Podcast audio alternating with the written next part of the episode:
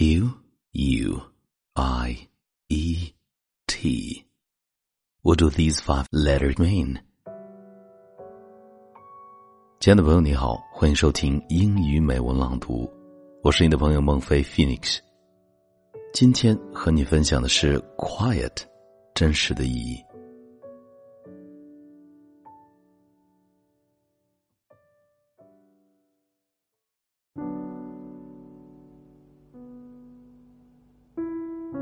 Letter Q.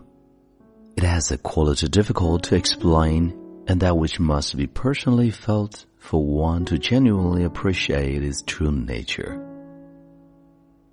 Letter U. It has an understanding nature in that blankets itself around you and comforts you and natures you in that private moment when you are with just yourself. I it ignites a special place inside of you that can create and develop any internal ideas that only you can give birth to when you are alone. E. It enhances our understanding and appreciation of the endless possibilities as we contemplate on the real meaning of our lives and how we should live them. And letter T, it offers tranquility to just to be in the moment and to absorb oneself in this being and to be mindful of it throughout.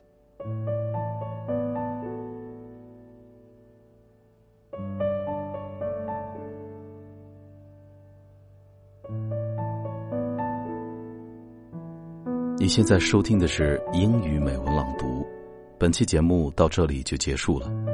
如果节目带给了你片刻宁静与温暖，欢迎你分享给更多的朋友，让我们一起发现英语的别样魅力。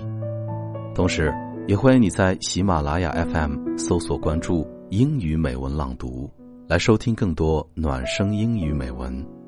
我是你的朋友孟非 Phoenix，Thank you for listening and see you next time.